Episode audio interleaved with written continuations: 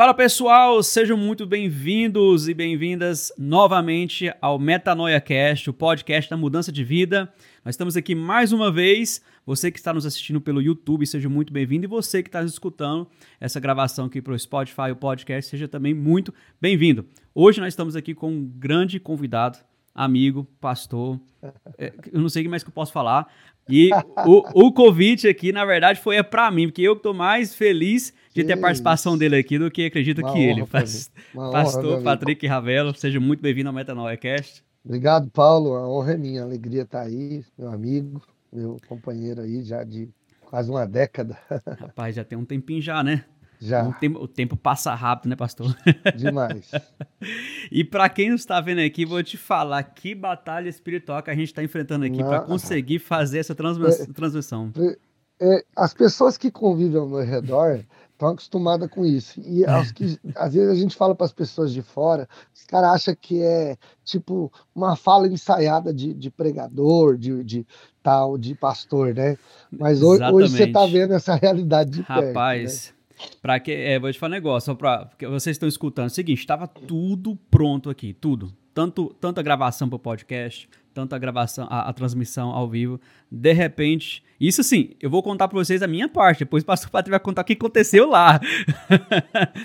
de repente o negócio começou a cair. A gente entrou ao vivo, o microfone estava 100% mutou o microfone dele, ficou silenciado. Aí quando eu fui Do ver nada. aqui, a live caiu. Aí o pessoal que tava na live já tinha saído, tive que refazer o link novamente, mandar para cá. E nessa brincadeira que demorou uns 10 minutos. Difícil. E o que que aconteceu aí? o que que aconteceu aqui, aí? Não, a, a CPFL hoje fazendo uma mudança de poste aqui na rua. Né? Eu estava em Goiás, cheguei de viagem hoje. A energia acabou um período, mas tudo até então tudo normal. Eles romperam todos os cabos, deu um estouro aqui e parou. Eu tenho duas internets, uma aqui do meu escritório, que eu uso para minha escola, uhum. e uma para casa, que é para o pessoal. As duas internets estão tá caídas, eu estou com a internet aqui do, do, do, meu celular, né? E mesmo assim, no 5G enroscando. Vamos embora. Então já vamos pedir paciência para a galera aí, que se der um, um lagzinho na imagem, tá? É porque o negócio aqui, sim, foi do, de última hora, porque o diabo que levantou aqui para não deixar esse negócio acontecer. Mas já está acontecendo e vai terminar, em nome de Jesus. Em nome de Jesus. Tinha todos os outros dias da semana para arrumar essa internet. Os caras resolveram arrumar logo hoje. Ainda logo nem arrumou, não. Chegou a arrancar, foi tudo, né, pastor? Logo, arrancou tudo aqui. A CPFL, que é a Companhia de Energia Elétrica, rompeu toda a fibra ótica aqui. Meu Deus do céu. Você que está pela primeira vez aqui no Metanoia Cast, eu vou falar um pouquinho o que é o metanoia. O metanoia é, é a mudança de mente esse projeto nasceu no nosso coração com o propósito de mudar as mentes das pessoas, tanto para o lado espiritual, tanto para o lado da mente física. Por quê? Lá em Romanos 12, 2 diz assim, Jesus, o apóstolo Paulo nos falou, né, pastor? Que a gente não deve se conformar com este mundo. E tudo que está acontecendo Sim. hoje em dia, com né, toda essa catástrofe que está acontecendo assim, acaba e, e, com essa, não só a catástrofe, mas toda essa essas rotina tecnológica que a gente tem tudo, tá, virou o quê? O certo é errado e o errado é o certo. Hoje em dia Verdade. tá assim, né, pastor? E aí. Na, pode falar. É, a questão é que o povo aprendeu a viver no automático. Exatamente. E hoje a pandemia despertou o povo a se reorganizar, reinventar, e isso tem tirado as pessoas da zona de conforto. Para muitos, para quem já tem vivido essa metanoia, que você acredita e eu acredito, isso tem contribuído muito. Com certeza. Mas para quem se acomodou ao auto automático, está sofrendo. Está sofrendo, porque a mudança foi, foi de repente e foi uma mudança gigante, né? É, e a mudança que eu falo não é só quesitos financeiros, não, que, que é o que normalmente as pessoas pensam, né? Mas a parte emocional, espiritual que é o que gera o comodismo. Então, as pessoas hoje acostumou com aquela rotina de vou para a igreja, né? Eu já sei o que, que vai ter lá, né? É, vai, é só na, na, na, quinta e no domingo, só na quarta e no domingo, só na terça e no sábado e no domingo, que seja a programação da sua denominação. E quando eu estou indo para lá, eu já sei, vai ter três hinos, vai ter tal departamento, vai fazer a oferta, o pastor faz uma oração e a palavra, e nove e um a gente está indo embora. Pronto. É o beabá. Já virou o beabá certinho ali. Pá, pá, pá, pronto. E engraçado é que sim, a gente entra numa, numa esfera de porto seguro, né? Um porto seguro que a gente faz, igual você falou, tudo no automático. É igual quando você tá como você está dirigindo ali, tem hora que você está dirigindo, tem hora que você esquece que está dirigindo. Também quando você está na rodovia. Verdade. Você que dirige muito, é. você sabe, né? Que você tá, viaja muito. Nossa. Tem hora que você está ali no, no, Já está na quinta marcha, né? Quinta não, porque pessoas como o pastor Patrick andam de carro automático. E aí tá assim, no carro, tá ali no drive ali, né? Um piloto automático, só com o dedinho assim no volante e a mente voando e até esquece que está dirigindo. E é assim a nossa é. vida. A gente vai levando no carro como fosse uma, uma viagem eterna e pronto. O pior de tudo isso é o processo de repetição. Exatamente. Entendeu? O processo de repetição é o que dá o comodismo. E isso te impede de enxergar o que você precisa viver para acontecer essa metanoia. Não pode ser só uma. A metanoia não pode ser uma palavra que você aprendeu. É verdade. Entendeu? Que vem da, da tradução mudança de pensamento. Isso tem que ser real na sua vida. É verdade. E aí, na verdade, você talvez deixou a, a grande maioria das pessoas que talvez diz assim: ah, não, eu hoje me tornei empresário, não, hoje é, eu me tornei evangélico, não, eu fui salvo, eu, eu saí do mundo das drogas, ah, eu saí da prostituição, eu saí da... enfim, né? É, N situações. Mas, uhum. É, na verdade mesmo, a mudança que aconteceu aí foi só de uma rotina, de alimentação, de ambiente. Espiritualmente, acontece, acontece, mas algo limitado Existe um Olha. marco que diz assim, ó, você vai só até aqui, não dá para ir mais. Porque quando você pensar em mais, você não, aquele lá, para mim chegar lá, não, aí não dá porque ele é maior, uhum. porque ele é mais. Então, uhum. as pessoas não conseguem viver isso. É, é só aquele limite.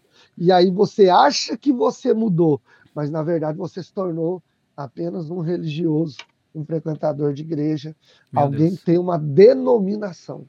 E não uma vida com Cristo. É uma denominação. Por isso que tem tanta contenda. Tá Dependendo da igreja que você for, não falo com você, a uhum. gente não se saúda, a gente uhum. não se, a gente não se é, é, convive no mesmo ambiente, não, não se compreende, não concorda. Exatamente. E aí fica dando essas intrigas de doutrina com doutrina, com costume com costume e não bate. Assim, eu, eu até, inclusive, até falei isso numa live, numa, num podcast anterior nosso, que eu tenho um colega meu que ele fala, cara, pior, ele falando para mim, as piores pessoas para mim são os assembleianos. Quando ele descobriu que eu era assembleiano. Aí o que, que foi? É porque vocês acham que só vocês vão pro céu. É porque para vocês católico não vai para o céu, para vocês quem é da Batista não vai para o céu. E isso aí é exatamente é. o que você falou. A gente acaba que é, é, chega nessa, nessa rotina e chega nesse limite mental nosso que a gente acha que somente a minha igreja com dominação tal é os que vão para o céu. E se você não seguir o padrão da minha igreja, a doutrina da minha igreja, você está fora do padrão de Deus. Na, na verdade, existe dois grupos, tá, Paulo? Existe o religioso e o antirreligioso. E esses hum. dois grupos são perigosos. O religioso o, e o antirreligioso. E o antirreligioso. Também é um grupo muito perigoso, o antirreligioso. O, quem é o religioso? É aquele que, que você acabou de falar, né? Então, o que, que acontece? Ele fala, não, os assembleianos são assim, é. né? Realmente, são mesmo. É. Mas se você ir lá na congregação cristã, eles entendem da mesma maneira. Exatamente. Na quadrangular, do seu jeito. Na batista, do seu jeito. Na videira, do seu jeito. Aonde você chegar, eles dizem, não, o nosso costume é esse, nós somos melhor, nós estamos avançados. Então, isso é denominacional. Exatamente. Isso não é bíblico. Não tem nada de Espírito Santo nisso, nem de palavra. É, aonde que está o agir de Deus? A misericórdia dele, o amor dele pela nossa alma. Por isso ele tem se manifestado ainda nesse meio evangélico, nesse meio gospel, nesse meio denominacional nessa, atrás dessas placas, Deus Sim. tem se manifestado por amor das almas. Sim, verdade. Porque esse peso, essa âncora religiosa, é, não contém nada de espiritual. E, da mesma maneira, o antirreligioso. Quem que é o antirreligioso? É aquele que quer buscar liberalismo, liber, é, uma maneira libertina, que não tem nada a ver com liberdade, certo? Exatamente. Liber, certo? Uma coisa é você ser liberto, outra coisa é você ser libertino. Duas, duas, duas coisas distintas, verdade. E, e é, é aí que está o conflito. Por quê? Porque o antirreligioso ele é uma religião também. Hum. que defende você servir a Deus do jeito que você quiser, Hum, certo? Né? No- é- é, o você quiser, entre aspas, eu digo Sim. assim, você poder ter a sua vida mundana, certo? E adorar a Deus. acabou. Aqui em? Goiânia, é, aqui em Goiânia, não sei, aí em São Paulo com certeza também, mas aqui em Goiânia tem, Tem. já- na verdade tem várias e nós estamos numa onda, assim, recentemente, que agora tá surgindo bastante, cara. Eu não, eu não vou falar nome aqui porque não, não, não interessa, mas É por isso são- que gerou essa zona de conflito. é, não, sim, são, são, são A- a- igrejas que principalmente pessoal- a pandemia. É, exatamente. A- Quando a pandemia chegou, as pessoas que você mais admirava espiritualmente, que você dependia, que você estava ali, tal, dizimando, chegando.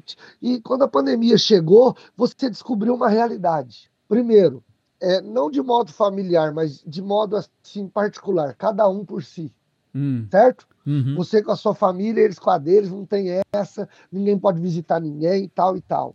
Outra coisa que você descobriu, que mais importante do que tudo que você defendeu até hoje é a sua família. exatamente. Por isso que tudo. Paulo, Paulo disse isso, ele disse isso, ó, aquele que não cuida da sua própria casa é pior do que o infiel e negou a fé, certo?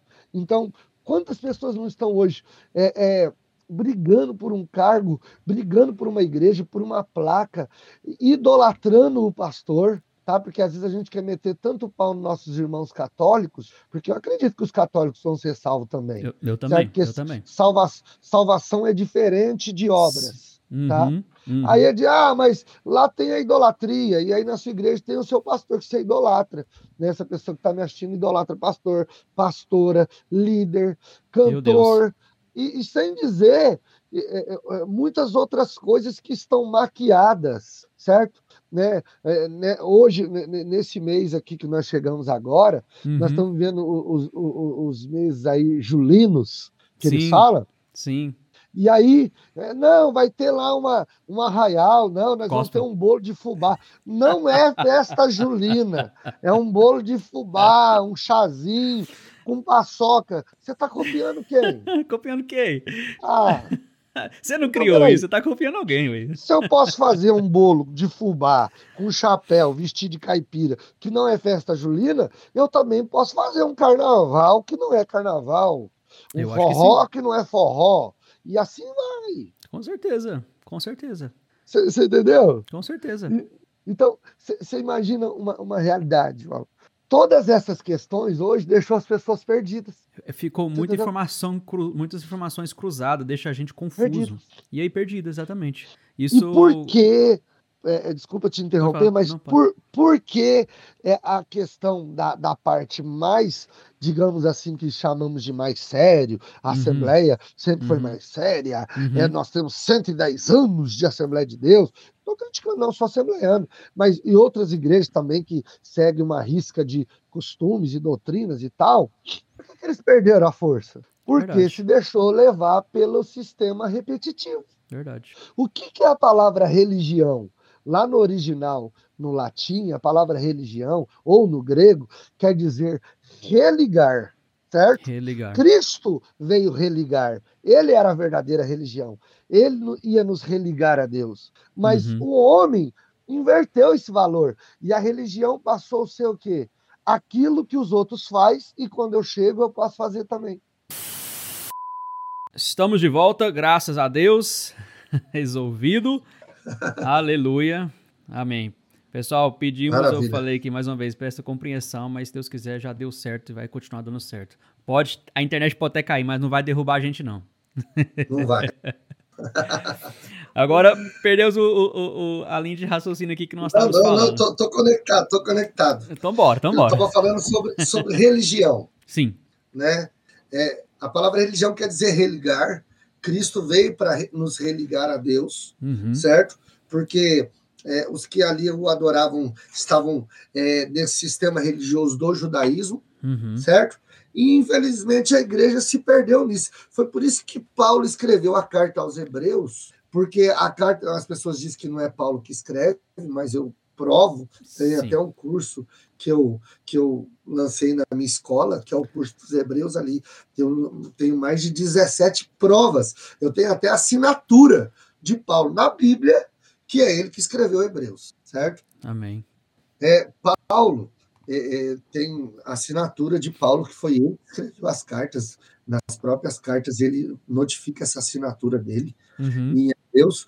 Por que, que ele escreve Hebreus? Porque a carta ao, aos Hebreus, é, é, Paulo, é um convite ao, aos crentes não voltarem ao judaísmo, hum. não voltarem à religião, mas voltarem às essências hebraicas, ou seja, ao, ao, início da adoração, da conexão com Deus lá em Abraão, que é o, o primeiro hebreu, o primeiro homem chamado hebreu foi sim, Abraão. Sim. Então ele está dizendo: vamos voltar aos hebreus, não aos judeus. Vamos hum. voltar ao original hebraico, não ao judaísmo a Sim. adoração hebraica, a um contato direto com Deus. E essa era a intenção de Cristo, religar. Mas o que, que a religião se tornou? Um processo de repetição. Então, eu venho para a igreja precisando de uma palavra, cansado, oprimido, depressivo, é, falido, é, é, é abusado, é, eu venho destruído, e ali eu encontro essa palavra, só que, uhum. como eu disse, essa palavra ela é limitada. Uhum. Ela vai fazer um efeito, é como você toma um remédio, uhum. e aquele remédio, ó, fez esse efeito, beleza. Vamos tomar mais um? Não, se você tomar mais um, não vai alterar nada. Sim. Ele só faz. Você pode tomar 10 remédios, o efeito como se fosse um. Uhum. Então, hoje, o conteúdo de muitas denominações em si tem sido esse. Ó, o efeito é só até aqui, hum. beleza? Você veio para a igreja, ó, Jesus te mudou, você tá bem? Tô. Tá, gostou da igreja? Gostei. E o pastor, gente boa. Que igreja? Nossa, tô muito bem aqui. Beleza, agora uhum. vem cá, deixa eu te mostrar uma cartilha. Ó, oh. você precisa batizar, você precisa tomar ceia, você precisa dizimar, é, você agora vai ter que usar gravata, você agora vai usar uma saia, você agora vai cantar nesse grupo, aqui agora é assim, se você uhum. não vir a gente vai te cobrar nisso, e é isso aqui. Ah, entendi, então é, então é assim, é, nós fazemos isso. Quando o outro chegar, eu já estou pronto para formar outro, ó, vem para cá, aqui a minha vida, a tua vida vai mudar como a minha. Aí uhum. a pessoa vem, quando a pessoa se enquadrar, vem cá, agora deixa eu te mostrar o que, que eu aprendi. Você vai fazer que nem eu, ó. você vai dizimar, você vai ofertar, você vai fazer isso, você vai fazer aquilo. Então, isso não é o evangelho. Hum, de jeito nenhum.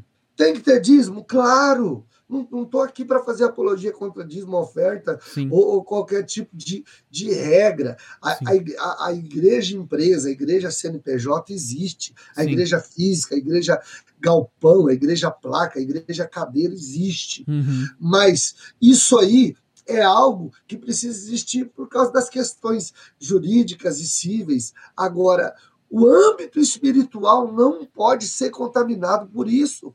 Com certeza, exatamente. Não pode, porque isso não é metanoia, isso não é libertação. É, o, o pessoal está muito acostumado de escutar de igrejas não pode fazer isso, não pode fazer aquilo, não, do que falar o que pode fazer.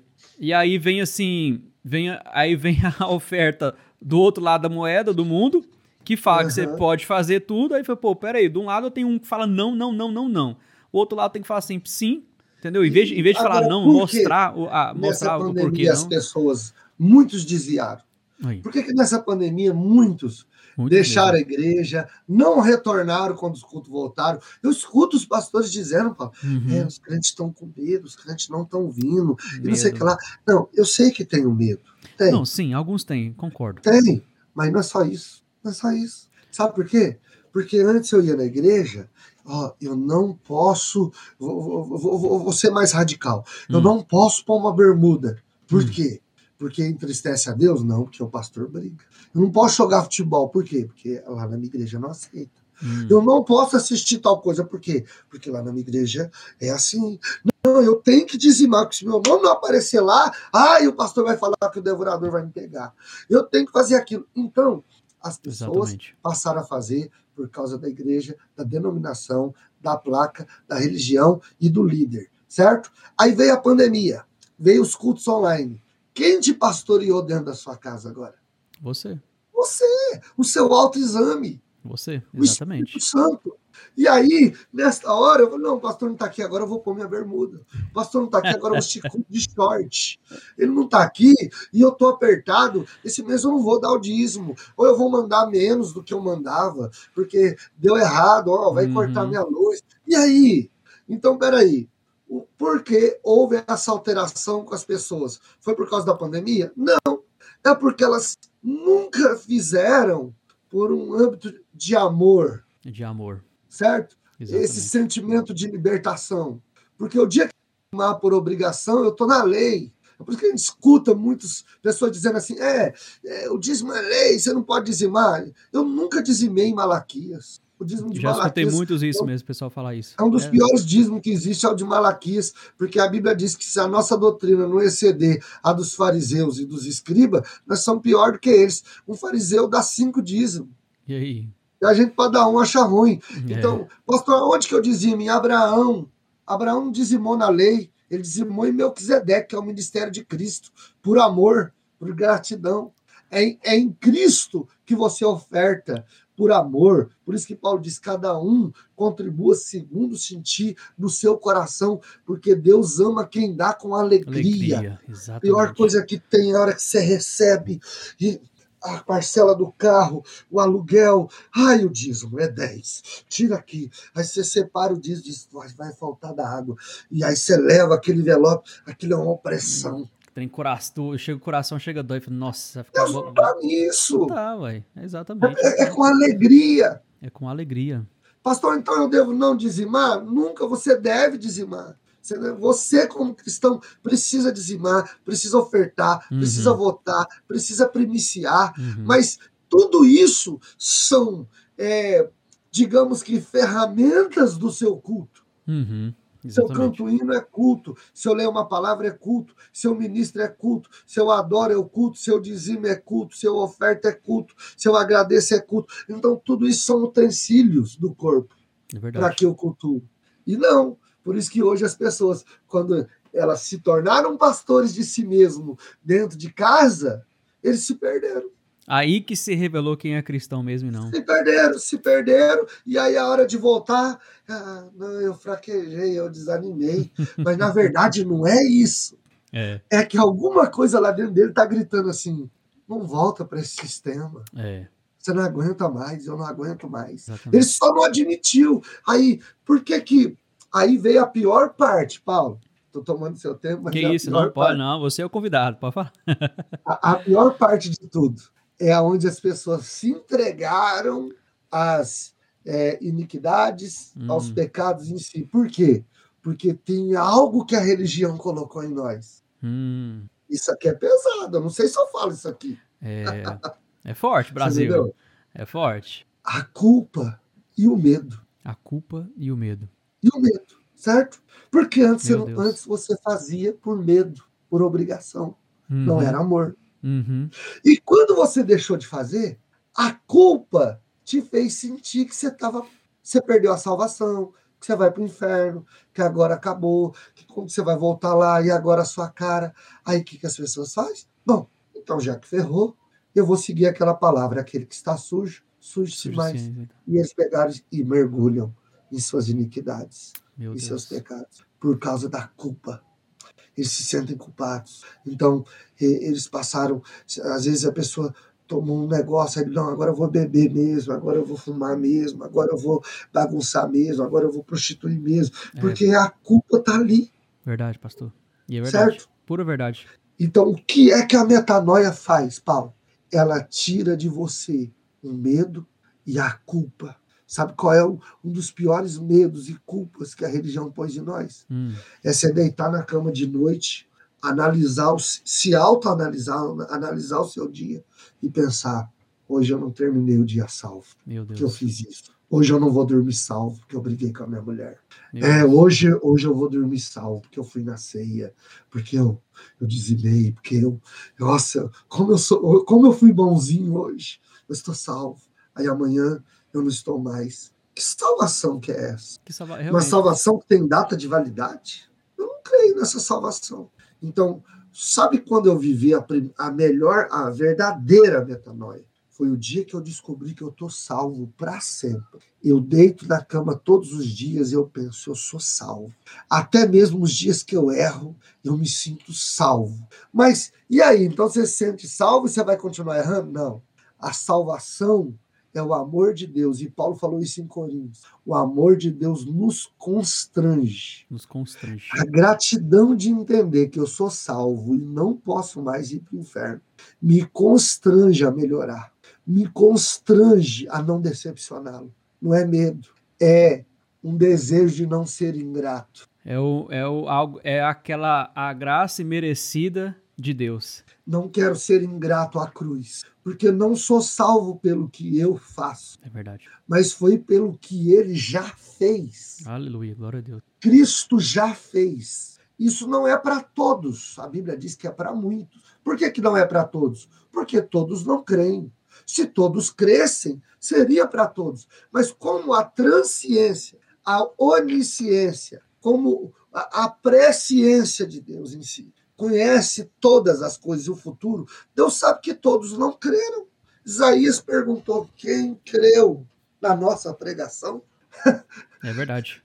Paulo, é, a grande realidade é: você creu verdadeiramente? Crie, você está salvo, porque Cristo já fez, ele não está fazendo, ele já fez. Já fez, exatamente. E por que, que eu estava condenado? Não é pelo que eu fiz, mas pelo que Adão fez. Romanos. É só ler Romanos e lá está bem claro. Porque pelo homem fomos condenados. E por um homem também fomos salvos. Foi o que Adão fez me condenou. Uhum. Por que, que eu cometo pecados? Porque o pecado original de Adão, quando Adão pecou, eu estava dentro dele. Sim. Eu sou um sêmen de Adão. Quando ele pecou, estava dentro dele. Eu nasci condenado. Adão se condenou. Sim. Nós então, já nascemos com pecado. A minha conduta, quando eu estava em Adão, não me condenava mais do que eu já estava, porque eu já nasci condenado. Então eu podia matar 10 pessoas, o meu nível de condenação era o mesmo. Fumar, beber, prostituir, ser homossexual, e o meu nível de condenação era o mesmo, certo? Sim. Hoje eu estou em Cristo, eu não estou mais em Adão. Então ele me transportou, Colossenses diz isso, e ele nos transportou do estado de condenação para o corpo de seu filho e para o reino da sua glória. É assim que Colossenses diz. Nós somos transportados. Agora eu não estou em Adão, eu estou em Cristo. Então, eu não estava indo para o inferno pelo que eu fazia ou pelo que eu fiz. Eu estava indo pelo inferno pela condição que eu estava, pelo meu estado, não pela minha conduta. E hoje, eu também não estou salvo pela minha conduta. Eu estou salvo pelo meu estado. E o meu estado hoje é Cristo estado de remissão, de perdoado. O que Adão fez me condenou. O que Cristo fez me salvou.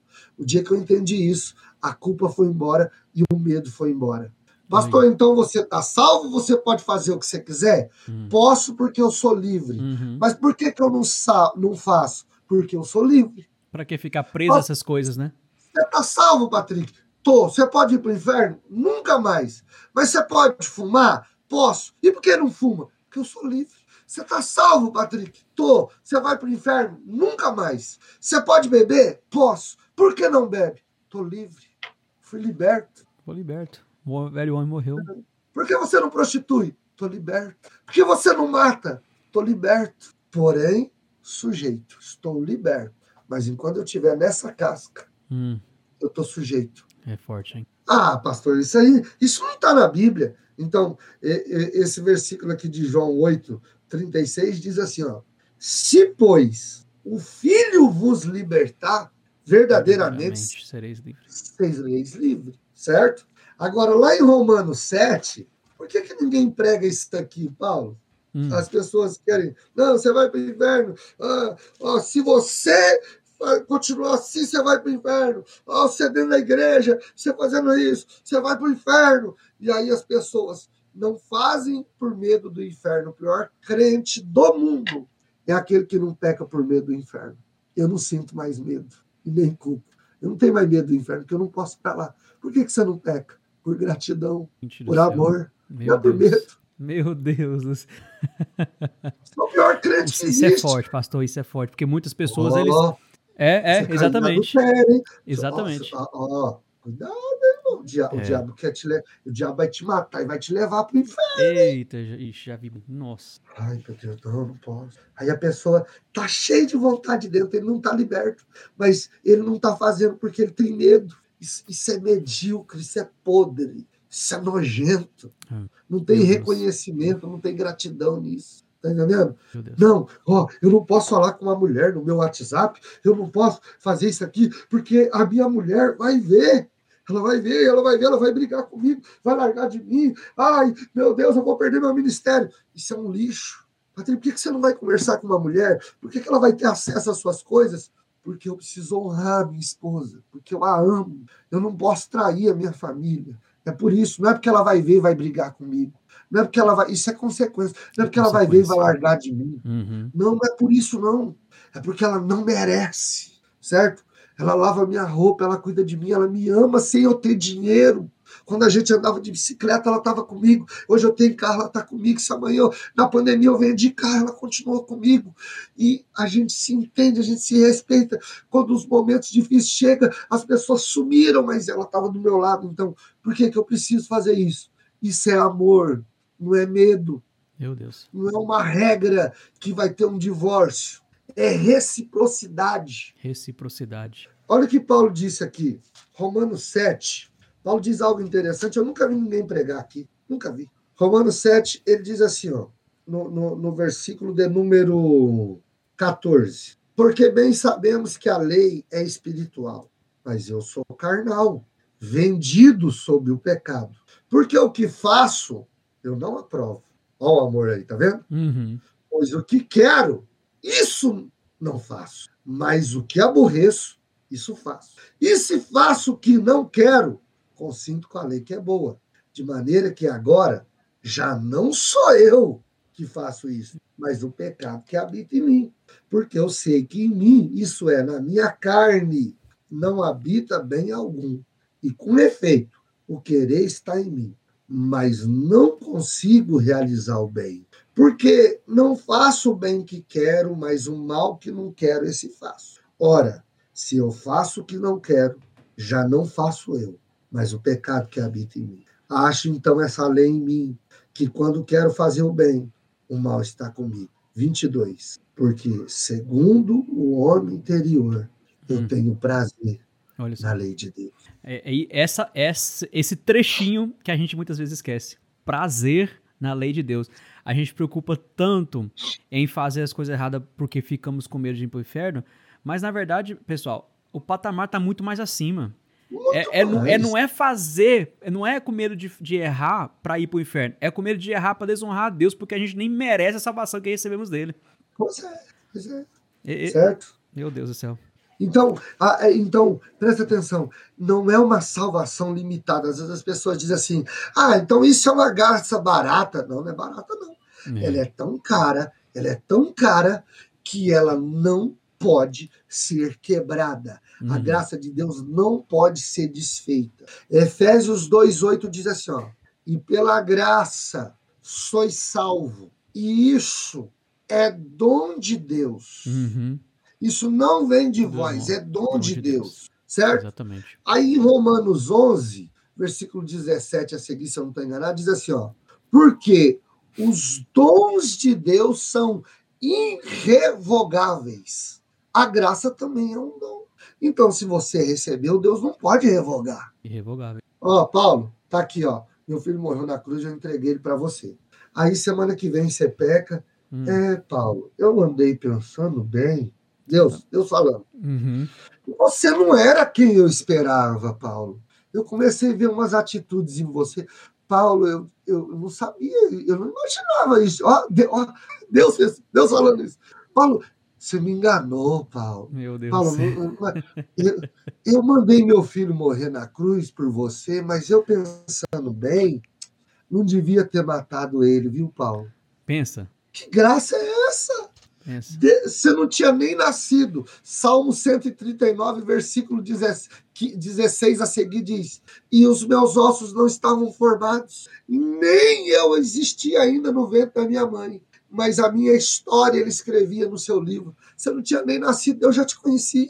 Você acha que existe alguma coisa em você que você vai fazer amanhã que Deus não. Ah, não. Paulo, não imaginava que você ia fazer isso comigo. Deus dizendo, o que você vai fazer semana que vem, Deus já sabe, isso já não sabe. é um programa. Deus não. Ó, semana que vem o Paulo vai quebrar o dedinho do pé.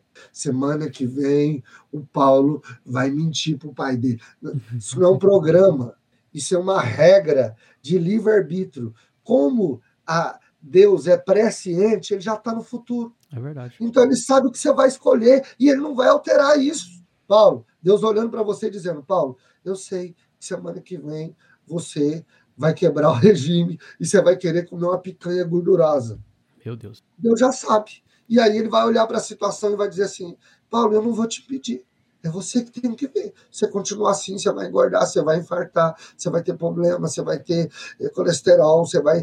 Paulo, é isso aí, ó. Eu tô te dando um alerta. Agora você quer, você faz o que você quiser, Paulo. Só que eu sei que você vai fazer isso. Certo? Então não há, não há decepção nisso. Então, Deus não se arrepende de ter dado Cristo por nós. Se arrepende. A Bíblia fala, né, que Cristo não é filho do homem para que minta, nem, nem como é que é, não é, é homem para que se arrependa. Se arrepende nem, nem filho para que, pra, que, que minta. Então, assim, ele não vai arrepender se ele deu. Ah, mas tem muito. Isso a gente escuta bastante. Ah, mas é, eu vi o fulano ali bebendo, ou sei lá, fazendo o quê, mas na igreja estava louvando ao Deus e, e Deus usando profecia e o céu caindo na, na, na, igreja lá e o fogo descendo. Como é que. Como é que. Como assim?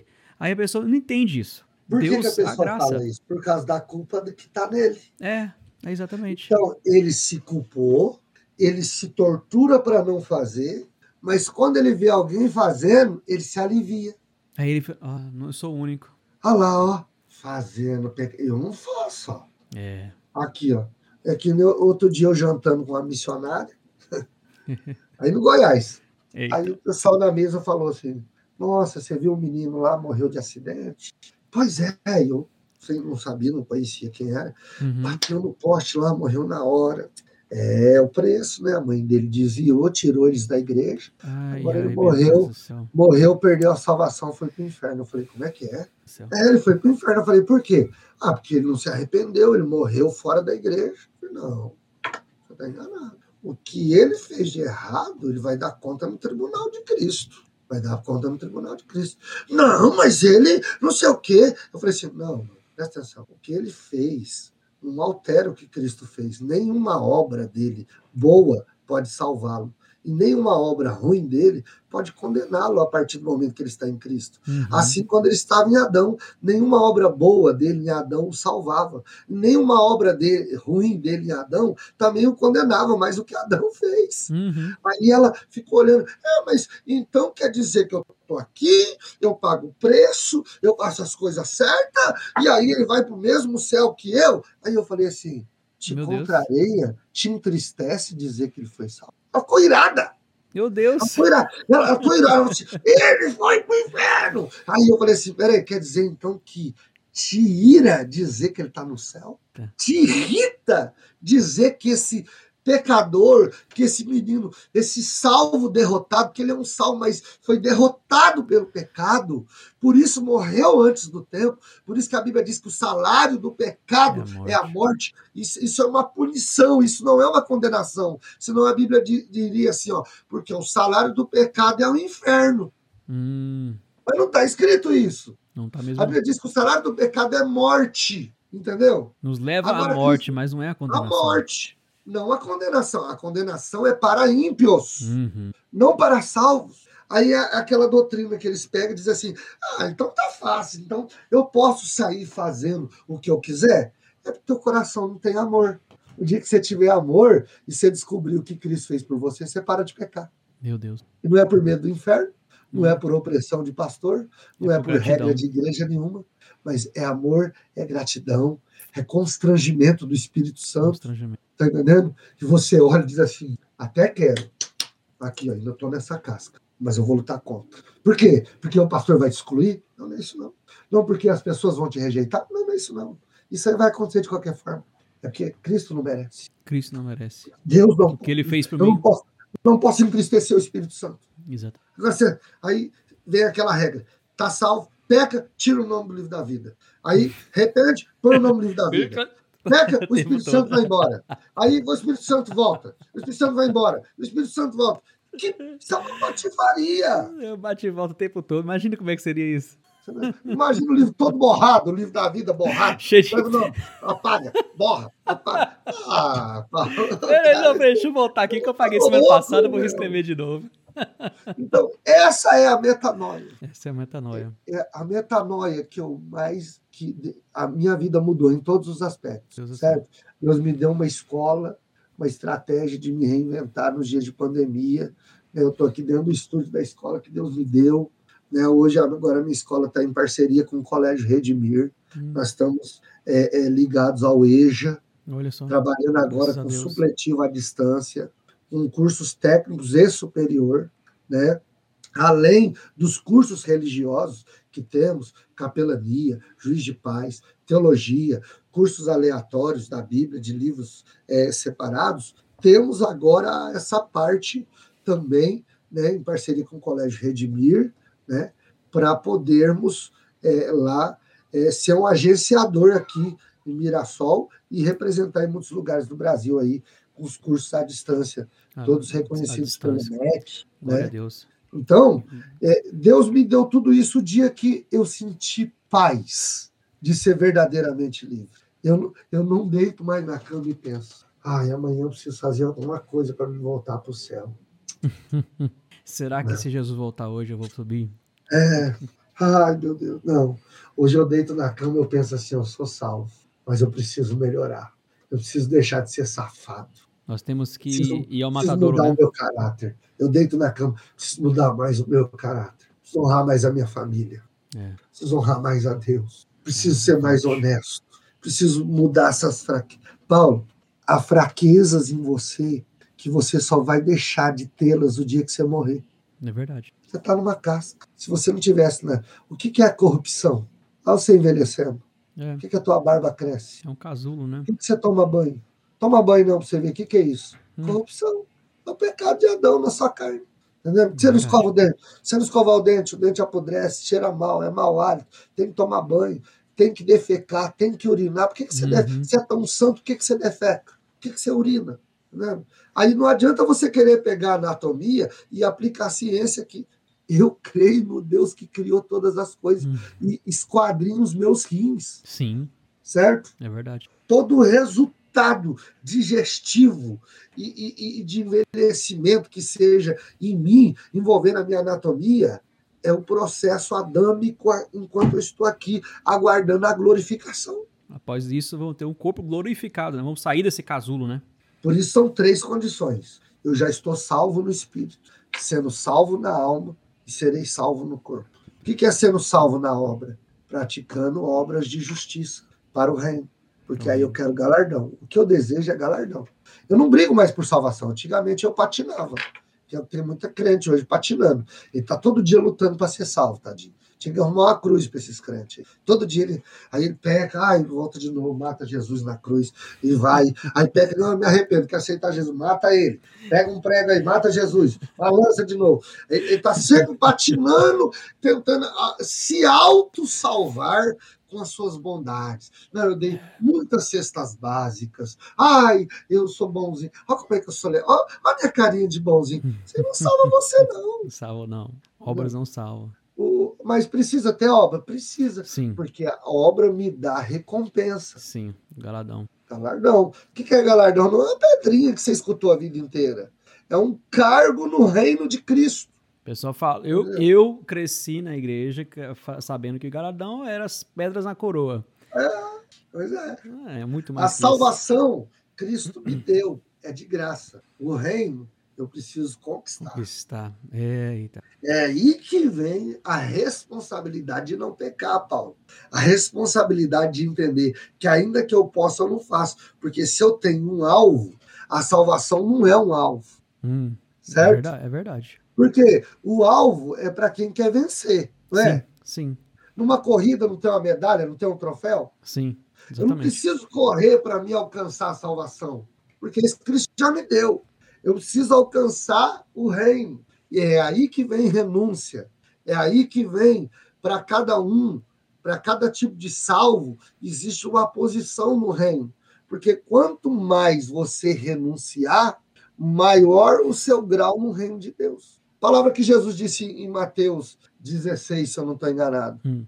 E aquele que quiser salvar a sua vida, perdê-la. Ah. E aquele que perder a sua vida, salva-la. O que, o que é aquele que quiser salvar, perdê-la? Ele está dizendo assim: ó, se você quiser viver uma vida no reino de Cristo, renuncie às coisas que podem te fazer pecar aqui. Você entendeu? É forte. Não sei. É verdade. Eu podia, agora eu podia estar assistindo Netflix, tá no shopping. Uhum. Você entendeu? Eu cheguei 10 da manhã de viagem. Eu tô desde a meia-noite na estrada. Eu tô com uma hora e meia de sono. Eu, tô, eu tô aqui fazendo essa live falando de reino de Deus, não é para engrandecer, isso é renúncia. Eu amo fazer isso. Uhum. Daqui a pouco, 21 horas, eu tô com um curso ao vivo, entendeu? Renúncia, certo? Exatamente. A partir de amanhã, eu tô atuando em agendas de novo. Renúncia. Então, isso é renúncia. Renúncia em prol reino. É, podia estar. Tá, é, não que você não possa ter um lazer.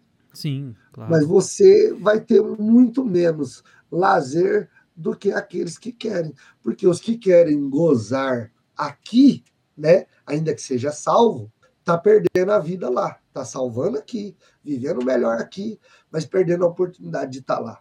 Agora, quem está perdendo oportunidades aqui, está tendo oportunidades lá. Porque lá é eterno, essa, essa vida aqui não é. Paulo, dia que as pessoas entenderem isso, as pessoas vão se alimentar em paz, dormir em paz, acordar em paz, trabalhar em paz, prosperar em paz e viver um dia de cada vez. A verdadeira metanoia te faz sentir salvo, te faz mudar de caráter, te faz mudar de pensamento, te faz verdadeiramente viver uma conversão, regeneração e transformação, que é um processo que só termina com a volta de Cristo ou com a morte. A transformação. Entendeu? A transformação. A transformação é um processo que ela não acaba, não, não é assim. O dia que você aceita Cristo, você entra no processo de regeneração. O que, que é regeneração? Deus vai te regenerar ao hum. estado primário, ao estado primitivo, antes de Adão pecar. Era a hum. condição que Adão estava, certo? Uhum, uhum. É o estado original. Certo. Essa é a regeneração. O dia que você recebe a Cristo como Salvador, você começa a ser regenerado, certo? Ao estado primitivo. Ao estado original, ao uhum. estado de pureza, certo? João diz um versículo, Paulo, que as pessoas se contradizem muito aqui, ó. 1 João 5,18, eu amo essa, esse versículo, e quando eu leio ele, eu gosto de ver a cara de taxa dos crentes, porque eles não conseguem se explicar, né? 1 João 5,18 diz assim: ó, sabemos que todo aquele que é nascido de Deus não peca, mas o que é de Deus é gerado, conserva-se a si mesmo, e o maligno não lhes toca. Olha só.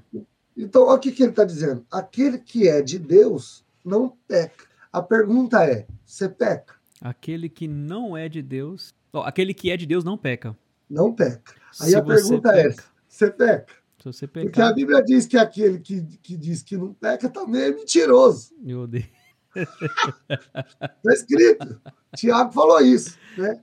Então a pergunta é: sem medo de responder, Paulo, seja sincero, você Sim. peca ou não? Peco. Eu também. Mas a Bíblia está dizendo que quem peca não é de Deus. Então nós não somos de Deus? E aí? É contraditório, é paradoxal. Sim. Sim. Então, a, a questão aqui, João está na metanoia, ele viveu a metanoia. Ele se sente salvo, então ele está dizendo assim, ó, você não peca mais no espírito. O teu homem espiritual não peca mais. Tá entendendo? Agora, na, no seu corpo e alma, porque a junção do corpo e alma, Paulo, uhum. chama carne. Sim. A carne não é só o seu corpo. A carne é uma junção de corpo e alma. Isso é a carne, certo? Sentimento e realizar. No corpo eu realizo, na alma eu desejo. Na alma eu odeio, no corpo eu executo. Então isso é uma conexão chamada carne. Aqui eu ainda peco, mas no espírito eu não peco mais. Por isso que eu sou de Deus, certo? Presta atenção. Por que, que você hum. usa máscara? Nos proteger. Álcool em gel. Proteger, prevenir. E o coronavírus, o coronavírus não é o mal? Sim. E você não pega? Sim. Não pode morrer?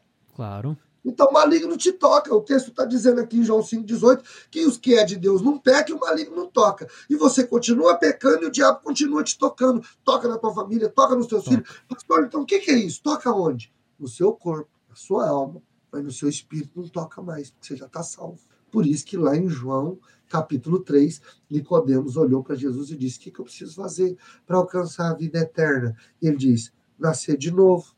Ele diz: Eu posso voltar no ventre da minha mãe? Ele disse: Não, você precisa nascer da água uhum. e do espírito. espírito. O dia que você batizou nas águas, você nasceu de novo? Nascemos. Do espírito. Uhum. Lá no espírito você nasceu. Nesse corpo, não. Se tivesse nascido de novo, você não estava fazendo as mesmas coisas que você sempre fez. Exatamente. Se, se, é verdade, se tivesse nascido do corpo físico, ninguém pecava mais. Mais, ninguém certo? pecava mais. É. E aí, o João falou um negócio que nos faz sentir, quando você não entende, que você não é de Deus, porque você peca, você mente, você ira, você entendeu?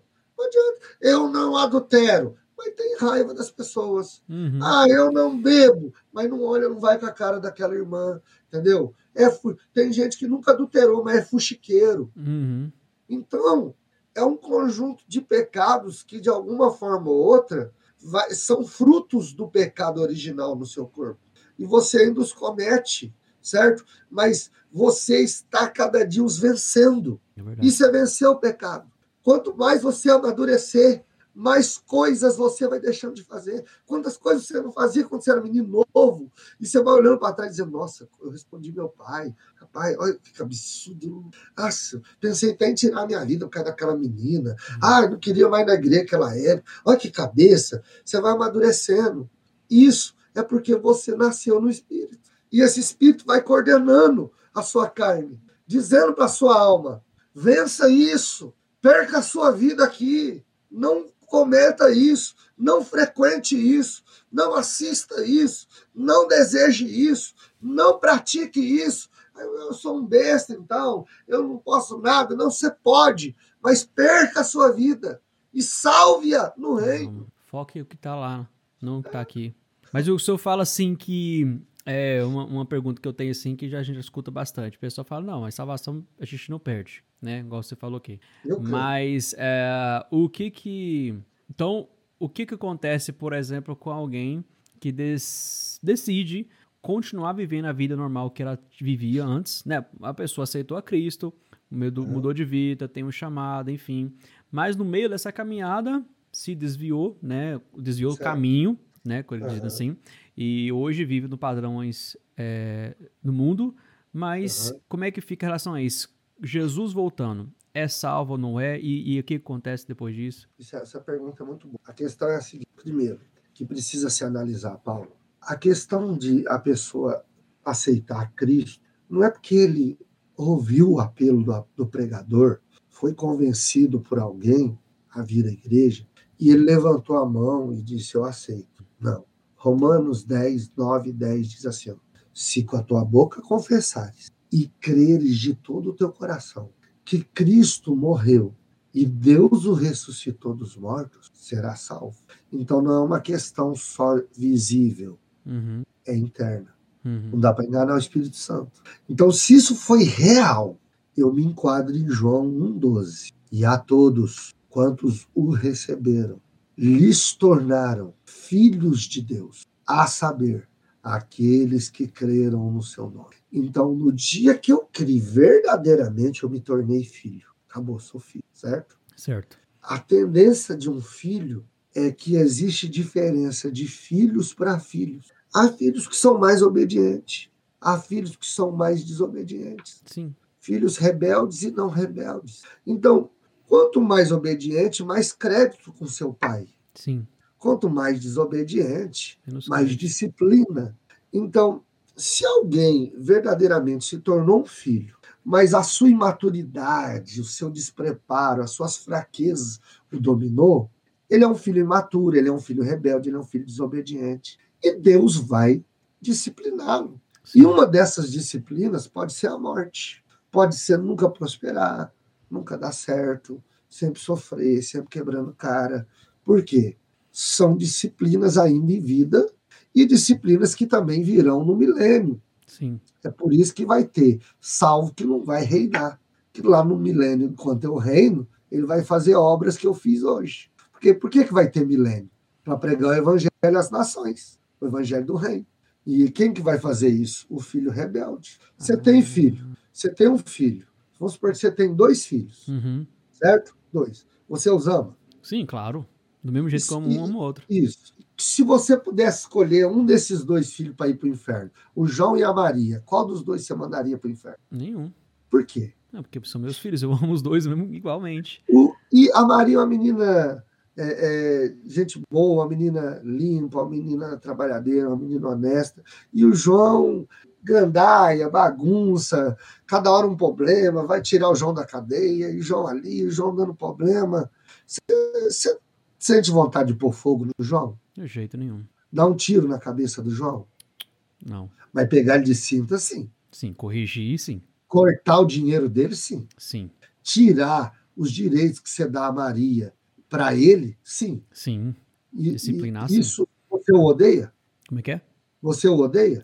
Não, não. Deseja vê-lo no inferno ainda que não, ele faça isso? De jeito nenhum. Então, isso é filiação e paternidade. Se você verdadeiramente se tornou um filho de Deus uhum. e você se torna esse filho rebelde, o teu pai vai te disciplinar.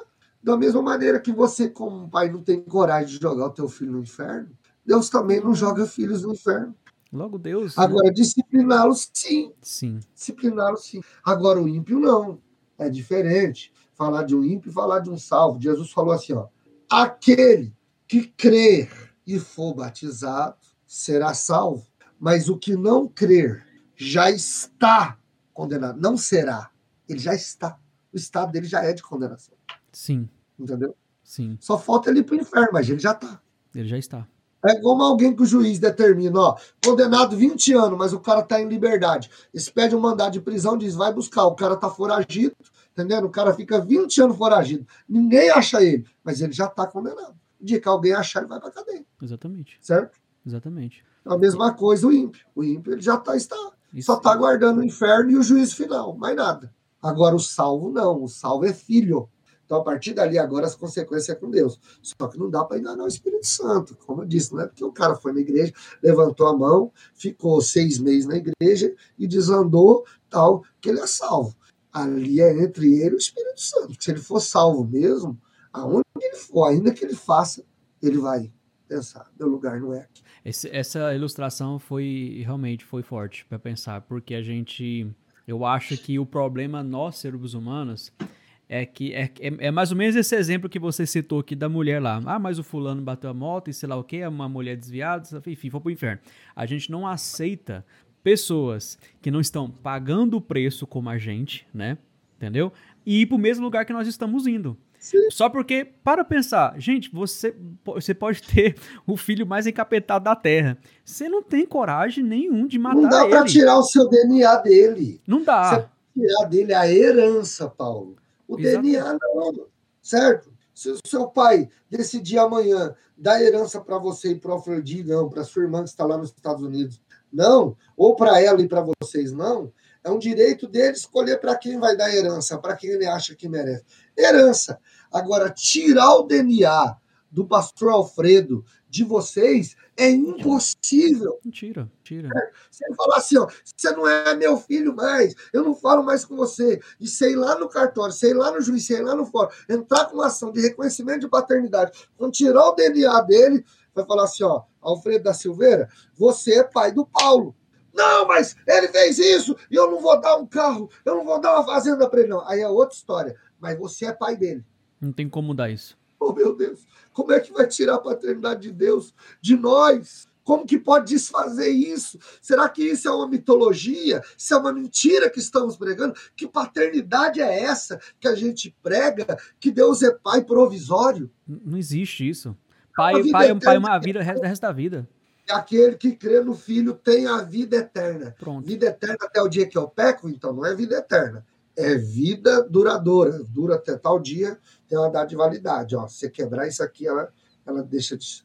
Agora, eu creio numa coisa que pode condenar alguém. Hum. Pode condenar. Uma, uma, uma, coisa que eu defendo dentro da questão de condenação, mesmo que a pessoa seja um salvo, é se ele se apostatar. Hum. O apóstata é diferente do desviado, do inico, certo? É diferente, certo? O apóstata, ele é pior do que o ímpio. Por quê? Porque aí ele é aquele que, por exemplo, ele sai da condição de filho e se posiciona como filho de Satanás. Sim. Né? Alguém que trocou a fé pela macumba. Sim. Trocou a fé pelas obras de Satanás. Aí é apostatar-se. Para isso é irreversível. Que não ficou a perdido, Bíblia... saiu dos caminhos do Senhor, mas que se reverteu para o lado. Né? Apostatou. Né? E aí você passou a declarar que o teu Deus é o diabo. Você passou a. Aí é diferente. É certo? É totalmente diferente. Agora, se eu, se eu sair da igreja amanhã e falar, ah, eu não sou mais crente, eu não acredito mais em Deus, tal, no meu momento de nervoso, isso não tira a minha filiação. Você tá entendendo? Isso vai trazer para mim consequências. Deixa eu falar para minha mãe. Você não é minha mãe. Eu posso até falar, mas que o pé, da, pé na boca vai comer, vai. Ah, ué. Correção, até Deus nos corrige. É, a profecia, a profecia tá aí para isso mesmo, para nos exortar. Ó, volta busca, direita. Não foi assim com Adão ou com Abraão? Pois é. Né? E a gente, e sim, eu, é, outros, né? isso, que, isso que o senhor falou, inclusive, eu tinha, eu tinha uma, uma pergunta para fazer depois, mas ela já foi respondida nesse, nessa.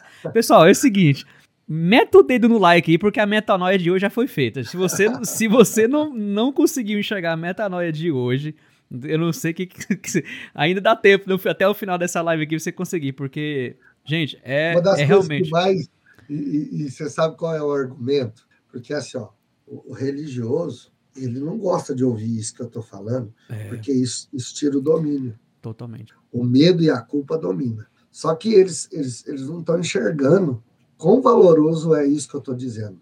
Porque se isso for ensinado, você não vai precisar dominar ninguém. Será voluntário. A obediência será voluntária. O dízimo, a oferta, o congregar, a unidade do corpo será voluntário. Pensa, que, não pensa, pensa como é que seria o mundo. Muito diferente. Meu Deus do céu. Voluntário. Deus. Você está entendendo? As pessoas nem iam ser bitoladas de dizer, não, todo mês eu tenho que levar 10% de mil, 100 reais. Não. Alguém ia dizer, esse mês eu senti Coração, de levar tudo. Pronto. Esse mês eu vou levar tudo. Esse mês eu vou levar metade. Não, esse mês eu não tenho nada. Deus conhece, eu vou entregar o meu coração. Tá entendendo? No, ah, não! Aí as pessoas vão acostumar. Aí todo mês ele não vai dar nada. Não, então ele não é filho, entendeu? Ele não tem gratidão, porque se ele tiver, ele sempre vai querer fazer alguma coisa. Ah. Eu sempre quero agradar minha mãe. Sempre, sempre. sempre. Meus filhos sempre querem me agradar. Sempre. É, esse, esse é o mínimo. Que, o pai, ele sempre não vai nos amar, independentemente das coisas que nós fizer entendeu? O jeito modo da gente agir. E nós, como os filhos obedientes, quem é, o, quem é o filho que não vai. Por exemplo, hoje, passou, se você tivesse hoje 50 mil na sua conta, livre, você vai falar assim, gente, eu não sei o que eu faço com o dinheiro. Eu duvido se você não pegaria esses 50 mil e compraria alguma coisa para sua mãe, para seu pai, em forma de gratidão. Vou comprar um gratidão, carro para ela. Gratidão. Em forma de gratidão. Agora, me diga uma coisa: se o seu pai pegar aquela Evoque dele top, é. chegar aí e falar assim, Paulo, é tua, tá aqui a chave. Você ia ficar tão feliz que você ia pôr fogo na casa? Você ia ficar, você ia ficar doido, na verdade, sem reação. Ficar, você, ia ficar, você ia ficar tão feliz que você ia explodir os postos de gasolina? Você ia fazer isso? Não faz sentido. Claro que não. Não. Então, é a mesma coisa. Quando você descobre que você está salvo, você não vai sair pecando que você está salvo. Porque eu estou tão feliz pelo que Cristo fez que eu Meu quero Deus fazer o que é certo, não o que é errado. Pronto. É isso aí. Aí alguém diz assim: ah, então, se você está salvo, você pode sair fazendo o que você quer? Não. Ninguém que recebe um presente fica tão feliz que quer fazer desgraça. Alguém que recebe um presente, como a graça é um presente, está tão feliz que quer praticar obras de justiça. Para agradar o dono da salvação que nos deu, Sim. em forma de gratidão. A minha intenção é sempre ser grato. Gente do céu. Meu Deus. Aí, ó, olha, olha os escudos que existe hoje. Isso é medíocre. Calvinismo ou arminianismo? Isso aí está ultrapassado, meu filho. Ah, pastor Patrick, você é calvinista? É, se Calvino tivesse aqui, eu queria dar uma aula para ele. E Arminio, queria dar uma aula de reino para ele. Porque tanto Arminio como Calvino, eles contribuíram muito mas ambos estão incompletos. Sim. Armínio sem Calvino está incompleto, e Calvino sem Armínio está incompleto, certo? A, a grande realidade é nem Calvino nem Armínio, mas metanoia. metanoia. Essa é a palavra certa. Metanoia, a mudança. É isso aí, meu amigo. Gente, é, é assim, é, antes de eu, de eu, finalizar aquilo que eu tava falando aqui, já mete o dedo, já inscreve no canal aí, Não, porque com certeza essa vai ser uma das, das várias que nós vamos ter participação do pastor Patrick aqui. Mas, pastor, é, eu tinha, para mim, assim, eu, eu fui criado numa igreja é, com. O senhor já sabe já, é, com os meus oito anos de idade, fui para os Estados Unidos morar uma, um tempo lá. E lá, é, nós estamos em um país diferente, fala uma língua diferente, então o pessoal uhum. pergunta, ah, pô, você congregava numa igreja americana? Eu falei, não, eu tinha a opção de congregar numa igreja americana, só que nós congregávamos numa igreja brasileira mesmo, em português e tudo mais, uma Assembleia de Deus, inclusive. E meus pais foram salvos aqui no Brasil e logo depois, um ano provavelmente, assim, talvez até menos, foram para os Estados Unidos. E aí, meu pai, ele ainda não tinha, como é que eu posso dizer? Não vou falar que ele não, não converteu, eu posso dizer que ele não tinha é, tido aquele encontro com Cristo. Sim. Que todo mundo tem que ter na vida, inclusive você. Ah que é até filho de pastor. Exatamente. Eu, eu tive esse encontro aos meus 19 anos, mesmo Glória indo para a igreja desde os 8. Eu, por isso Olha que eu falo assim que é, isso, isso que eu estou falando serve muito para muito você, que às vezes é, é filho né? ou filha de pastor que já nasce, entre aspas, crente, mas todos nós temos que ter igual a você, essa regeneração. E, e eu estava lá e essa igreja era bem estrita, pastor, pastor, tão restrita que você tinha medo de faltar o culto. Pois é. Você tinha medo. Eu, eu, por exemplo, eu sempre fiz parte da parte da, da banda, da música. Então, se eu não tava tocando violão, se eu não tava tocando bateria, se eu não tava louvando, eu tava no sonoplasta. Então, assim, eu tinha uma função ali. E o dia que eu faltava, fazia falta, porque a igreja não era tão grande assim. E se eu faltasse, eu já sabia que no outro culto o pastor já ia me ligar e pá, pá, pá, por quê? Por quê? Então, assim, eu sentia a obrigação de ir para a igreja, porque se eu não fosse, o medo, né? Que nós falamos aqui mais cedo. O medo. Se não fosse, aí ia, entendeu? E ter medo você, exatamente aquela culpa, enfim. E fui criado nisso. Quando passou né, esse tempo todo, passou esses anos, voltamos para o Brasil, a minha mãe mesmo foi uma das primeiras a sentir a alegria. Falei, gente, eu estou indo para uma igreja, ah, já estávamos no Brasil já, estava em uma outra igreja que não era a mesma dominação. Uhum. Minha mãe ia para a igreja e depois caiu a ficha. Falei, gente, hoje eu sinto-se a alegria de ir para a casa de Deus. Antes eu sentia medo de não ir, porque se eu não fosse. E aí eu falei, Prazeroso. gente, é verdade. né? A, a, a, é, Davi fala isso, né, no Salmo. Então, ela não tinha, a gente não tinha esse prazer. E eu tive, quando, quando eu, eu saí das casas do meu, da casa dos meus pais, mudei para a capital é, para fazer faculdade, saí daquela zona onde que o pai empurra, né, o filho para a igreja, vamos para a igreja, tem que ir. Eu falo, pai, eu tenho dever de casa. Não, você vai para a igreja e depois você faz o dever de casa. E graças a Deus, eu dou graças a Deus ao meu pai por a, a isso, por ter me. A Bíblia fala, essa, instru, instruir essa, a criança, né? Essa instrução, esse ensinamento, Exatamente. essa cobrança, ela é importantíssima dos pais e também dos pastores. Sim, sim. Certo? A cobrança em si, mas não a opressão. Isso, isso. E essa, essa instrução. A Bíblia fala, instruir a, o, o, seu filho, a, sua, a criança, os caminhos do Senhor, para que quando, né, ficar mais velho, não vai desviar dele. E aí eu saí dessa, da casa dos meus pais, cheguei num mundo totalmente é, diferente, oportuno, Sim. né?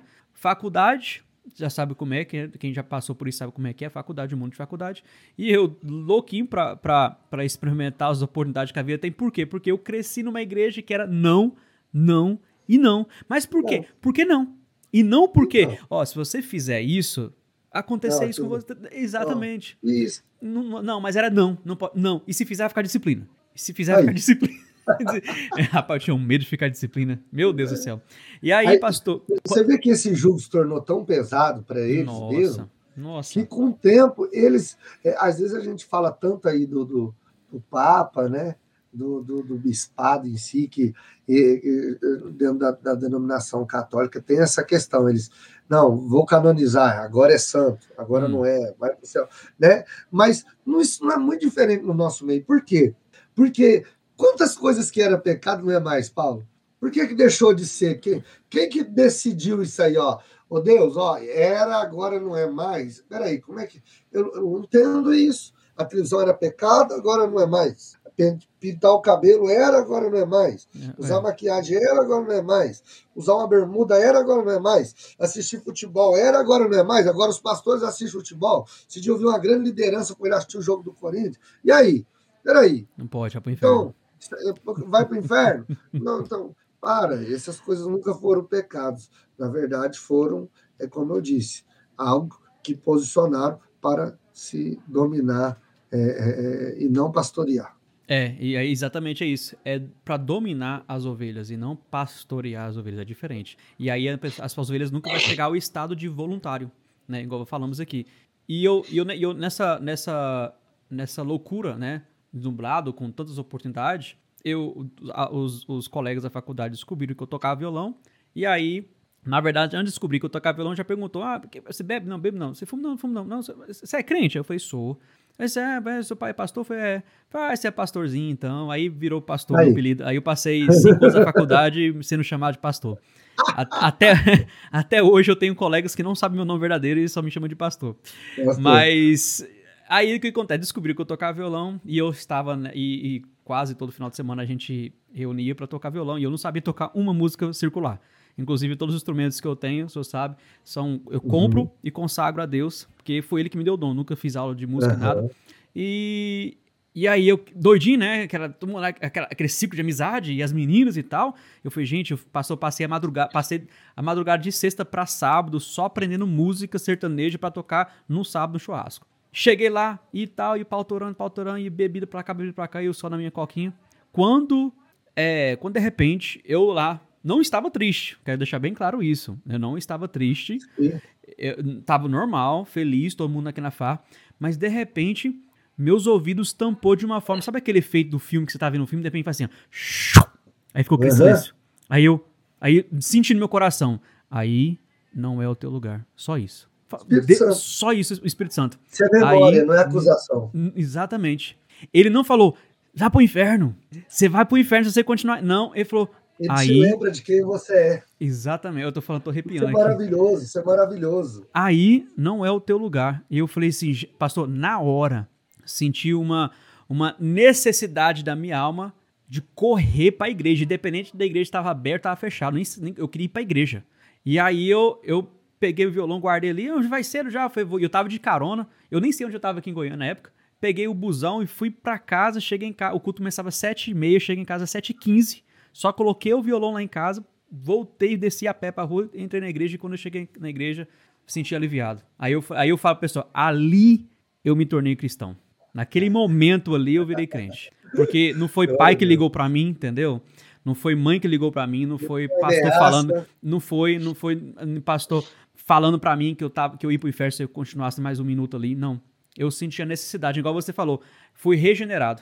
No momento que você se sente regenerado. E eu, e eu não tava com vergonha de Cristo por ter feito isso, porque. Não. Eu estava, na verdade, era constrangido porque eu não fiquei onde que eu deveria ter saído. Acabou. E assim, e ele, ainda, e ele ainda nos chama, né, pastor?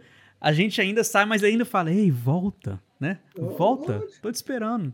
Por que não, você saiu? Ele, ele sabe que volta, né? Mesmo alguns, infelizmente, morrendo né, antes do tempo, que é uma consequência do pecado, mas é uma análise muito simples, só para a gente terminar. Uhum. É, você olha para as três parábolas da, de Lucas 15, né, as três histórias, na verdade, é uma, ali é uma só parábola, mas são três histórias: cem ovelhas, dez dracmas e dois filhos. Uhum. O, o, o, pastor precisou buscar a ovelha e a dona da dracma precisou procurar por ela. Exatamente. Mas o pai não foi atrás do filho. É verdade. Porque, porque filho volta filho volta. Meu Deus. É verdade. Volta. O pai não foi atrás do filho pródigo. É. A ovelha precisa ser, precisa ser buscada. O valor, que é a dracma, precisa ser encontrado. Encontrado. Mas o filho sempre vai voltar para o pai. Ainda que eh, aconteça essa condição de ser triste que a pessoa, esse filho, morra numa condição de derrotado, ele vai voltar ao pai. Pastor, vai voltar.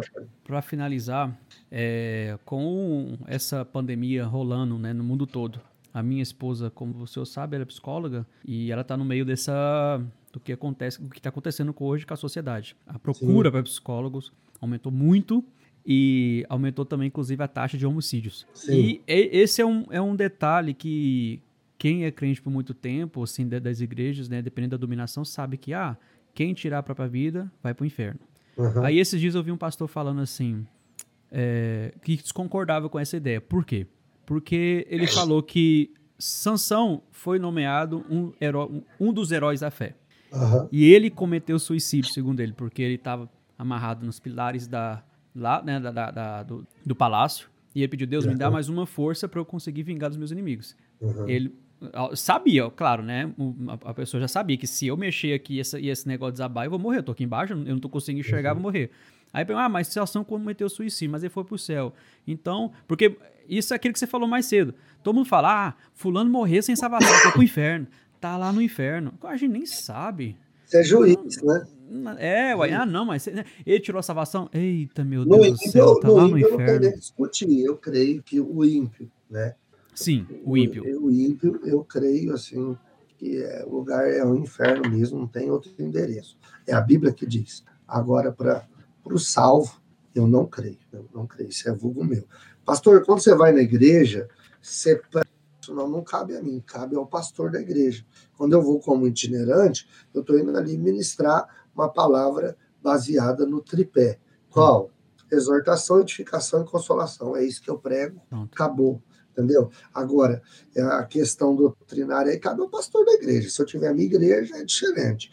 Mas eu não vou impor isso em nenhuma igreja. Uhum. Agora, eu tenho direito de crer no que eu quiser. Sim. Tá entendendo? Se alguém quiser me julgar, problema dele, mas é direito meu. Agora, eu chegar lá na sua igreja, ó, oh, tá errado o que o pastor está ensinando, isso eu não vou fazer. Uhum. Né? Agora, o que, que eu creio? Eu creio, sem fazer nenhum tipo de apologia ao suicídio, uhum.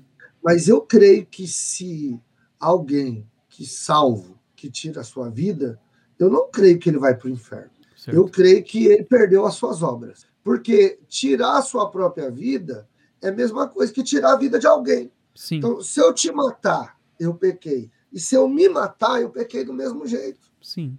Então, por que, que eu te mato e não vou para o inferno? Mas me mato e vou? Não faz sentido. Desequilíbrio, Desequilíbrio. né? Então, assim, eu penso que a pessoa que tira a própria vida, ele chegou no nível de derrota, esse, ainda que seja um filho, mas um filho tão doente, tão fracassado esse filho que ele chegou nessa condição de, de a sua fé ser abalada e tirar a sua vida. Então, eu, lógico que, como eu falei, não dá para enganar o Espírito Santo, Sim. não é porque ele estava na igreja, mas se verdadeiramente ele era um salvo, e infelizmente isso aconteceu, foi também uma forma dele sair da terra antes do tempo. A mulher dele vai casar com outro, ele não vai viver as promessas, o filho dele vai chamar outro de pai. Então, uhum. Então, assim, estou dando um exemplo que, uhum. de consequências, né? Sim, sim. Quem você iria casar vai casar com outro, o que você iria conquistar, outro vai conquistar. Então, isso também é uma perca. Porque, por que, que alguém tira a vida? É, eu fiz psicanálise e a, a psicanálise, principalmente a, a eclesiástica, uhum. ela entende o quê? Que o suicídio é levado pela falta de fé. Por que, que a Bíblia diz que a fé é a certeza daquilo que você espera, certo? Uhum. E a convicção das coisas que você não vê. Então, por exemplo, você já foi no céu, Paulo? Não. Mas você crê que o céu existe? Sim. Você já foi no inferno? Também não. Mas você crê que o inferno existe? Creio também. Você já sentiu o fogo do inferno? Não. Já queimou lá? Já viu alguém lá? Não. Então, tanto céu como inferno é algo de, produzido pela fé, que eu Sim, creio e espero por isso. Exatamente. Certo? Uhum. Agora, você já foi caluniado? Onde? Caluniado. Aoreado? Caluniado. Caluniado, sim, sim, já. Perseguido? Já. Já. Constrangido? Sim, com certeza. Então, isso é algo que a gente conhece e se você não viveu, você viu alguém viver. Você Sim. viu uma família ser destruída, Sim. você já viu pessoas, o marido perdendo a esposa, a esposa perdendo o marido, você, você, já viu a dor que é, a vergonha, de, ó lá, ó, o cara fez isso, ó, agora você vai para cadeia, agora, então as pessoas é isso que uhum. o emocional das pessoas tem sido abalado. É aí que a fé falta. Quando Sim. você é pressionado pelas coisas reais que você já sentiu e que você já viu e que você sabe qual é o resultado, você para e analisa e diz: espera aí, não, eu não vou aguentar ver minha mulher embora, não, eu não vou aguentar essa traição, não, eu não vou aguentar essa vergonha, não, eu não vou aguentar a cadeia, não, eu não vou aguentar ser pobre, eu não vou aguentar perder tudo. Não, mas o inferno, não, eu nunca fui no inferno. Então, eu sei que a traição existe, porque eu já senti, mas o inferno eu creio, mas eu nunca fui. E é aí que a pessoa chega a esse nível de se precipitar na decisão de tirar a própria vida, por medo do real e falta de fé no invisível. É verdade. É, é, é o que a gente crê. Quando você põe na balança o real e o invisível, se você tiver abalado emocionalmente, o real te amedronta, entendeu? É forte. Como que um assassino, nós vimos aí, infelizmente, acontecendo aí no país, alguém aponta a arma para você, você sabe que ele vai te matar, mas antes dele te matar, você obedece ele, tira a roupa. Quantas pessoas que nunca vão, ah, você vai abrir tua cova aí, que eu vou te matar, você vai. E o cara com medo abre a cova. Oi, se eu sei que o cara vai me matar, você, eu sei que abre esse buraco, vai dar esse tiro logo. Sim. Mas não, você está tão com medo do real que você abre o seu próprio buraco, mesmo sabendo que vai tomar um tiro na cabeça. Exatamente. Então, o real nos pressiona a tomarmos decisões sem pensar. É por isso que alguém se mata. E eu creio também que muitas pessoas que se mataram, elas são assassinadas pelo próprio Satanás, porque aí a mente da pessoa fraqueja, falta fé e é onde ele consegue tocar no corpo e na alma. Como eu disse, no espírito ele não pode tocar mais, mas no corpo e na alma sim. Por isso que eu creio que, infelizmente, alguém que se suicidou pode ter perdido o reino, perdido as suas obras, mas a sua salvação não. Pastor. Então, mas isso é grifo meu. É, não, sim, igual você falou. Mas é, é, é isso aí. É, poxa, não dá pra. É, primeiramente, quero agradecer muito a oportunidade, nosso tempo aqui já. Tá, pessoal, agradeço a todo mundo que está aqui fazendo parte aqui, que está conosco até agora. E é, eu acho que para encerrar essa live aqui dessa metanoia, não poderia ter encerrado melhor do que aquilo que você falou aqui. Vamos viver pela gratidão e não pelo medo. É né? isso aí. Isso é tudo. Viver pela gratidão. Obrigado, Paulo. Quero agradecer a Deus aí pela sua vida, pela sua família, pela sua amizade, né? E estar tá participando aqui desse programa, também desse podcast aí que vai estar tá aí esse áudio aí lançado, né? Sim. Nos, no, no Spotify, na, na, né? Vai dar no Spotify, no, no podcast, vai ficar essa live também vai ficar disponível no YouTube também para o pessoal depois Legal. assistir. É, quem não segue, segue aí o Paulo, dá o like aí nesse vídeo, é importante deixar um convite para o pessoal conhecer minha escola, Isso. Escola de Expositores da Palavra. Isso. Tem o nosso site lá, www.escoladexpositoresdapalavra.com.br. Conhece o nosso site, tem o nosso WhatsApp. Você entrar no Instagram, nosso, segue o Instagram da Escola de Expositores, chama no WhatsApp, conhece os nossos cursos, certo? A gente sempre tem promoções. Muito valor. E viu? vai ser um prazer de compartilhar muito conteúdo da palavra de Deus que a gente nem fala de forma pública e as pessoas não podem é, suportar. É. Muitas dessas coisas que eu disse aqui, eu sei que tem gente pirando. Uma hora dessa e até me odiando. Por quê? Porque não pode suportar. Foi o que Jesus falou em João 16. Eu tenho muita coisa para vos dizer, mas vocês não podem suportar agora. Né? É verdade. Pastor, muito obrigado, viu? Que Deus abençoe. Abraço, abençoe. Paulo. Obrigado a todo mundo aqui, tá? E até a próxima, se Deus quiser. Fechou. Um abraço. Deus.